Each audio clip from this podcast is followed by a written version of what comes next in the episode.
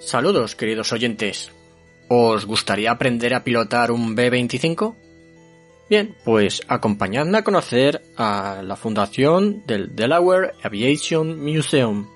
Como otras colecciones americanas, Delaware Aviation Museum nació con el objeto de preservar la historia aeronáutica de la nación, enfocada a los veteranos que combatieron en la Segunda Guerra Mundial, tanto a preservar su legado y memoria como a difundir su historia.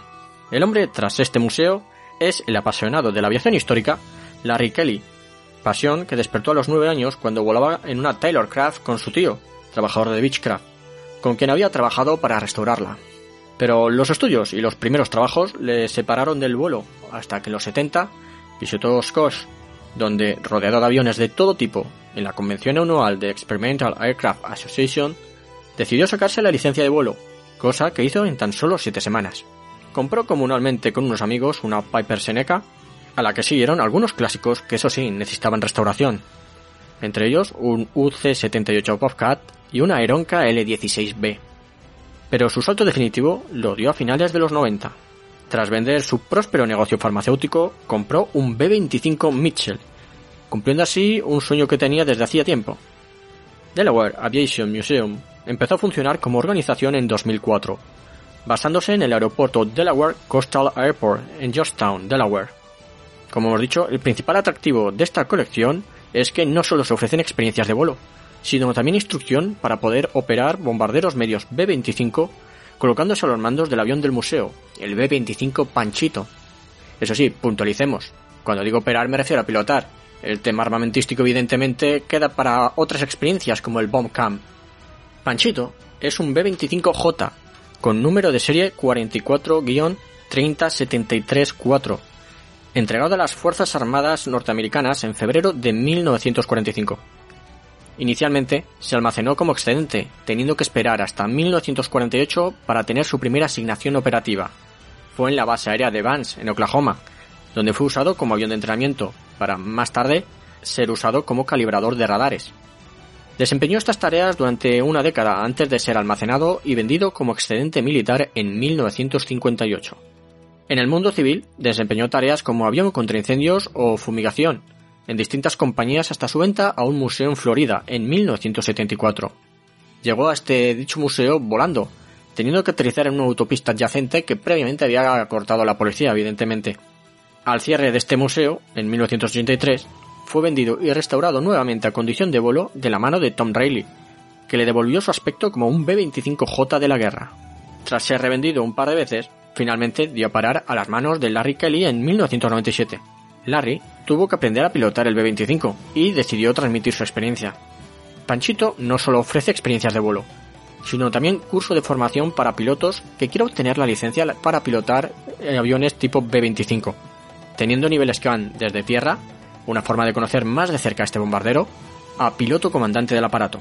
Eso sí, necesario venir de casa con la habilitación PPL para polimotores, si tu objetivo es hacerte a los mandos del aparato.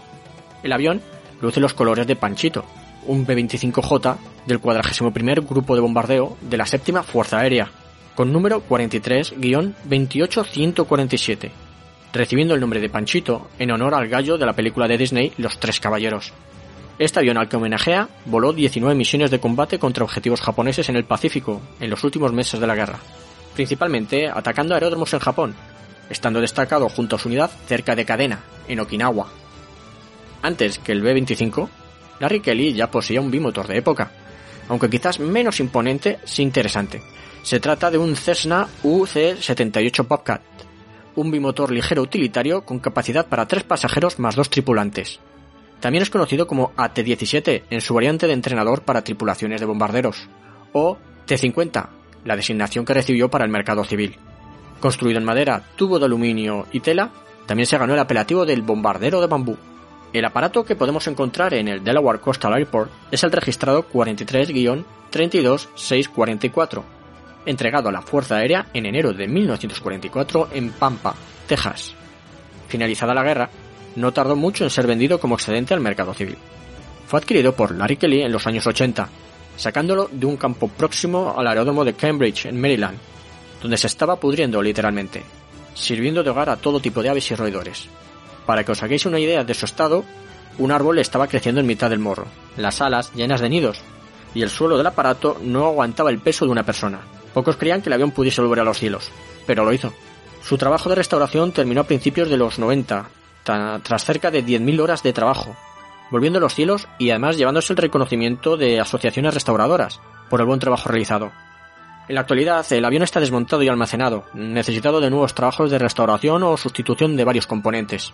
El otro aparato, también que poseía Kelly desde el principio, es un Aeronca L-16B, un avión de observación y enlace, el sucesor del famoso L-4 Grasshopper. La L-16B empezó a ser introducida en 1946. El avión del Delaware Aviation Museum, conocido cariñosamente como Spot, Manchas, es una réplica construida a partir de la versión civil del L-16, el Aeronca Champion, en concreto a partir de un 7EC. Fue construido en 1958 como modelo 7FCE de tren triciclo, pero tras varios accidentes de rodadura fue reconstruida al modelo 7EC con rueda de cola en 1964. En 1996 pasó a formar parte de la colección, necesitando un overhaul completo tras una salud de la pista dos años después. Inicialmente iba pintada con el verde oliva estándar del ejército, cuando se decidió pintarla gris plata con manchas verde oliva, motivo por el que se ha ganado el apelativo de Spot, como hemos mencionado. Este insólito camuflaje imita el improvisado color que lucieron algunas L-16 en la guerra de Corea. Allí, los primeros aparatos enviados lucían un color plateado, siendo necesario pintarla sobre el terreno para evitar que llamasen demasiado la atención del enemigo. Este aparato suele estar basado en una pista de hierba privada en Harlock, Maryland.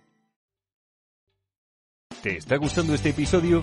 Hazte fan desde el botón Apoyar del podcast de Nivos. Elige tu aportación y podrás escuchar este y el resto de sus episodios extra. Además, ayudarás a su productor a seguir creando contenido con la misma pasión y dedicación.